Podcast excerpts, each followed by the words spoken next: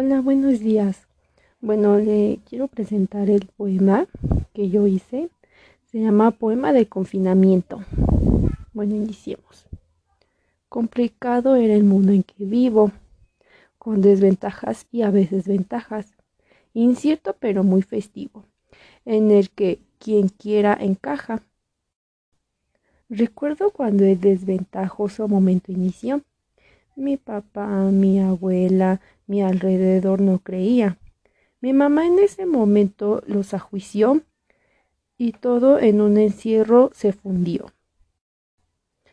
Me he sentido muy triste por las pérdidas sufridas. Amigos, familia, conocidos con los que conviví y de quienes no habrá más vida. Con lo aprendido me quedo la convivencia y el conocimiento de mi familia. Ya no tengo más miedo. La pandemia me reconcilia.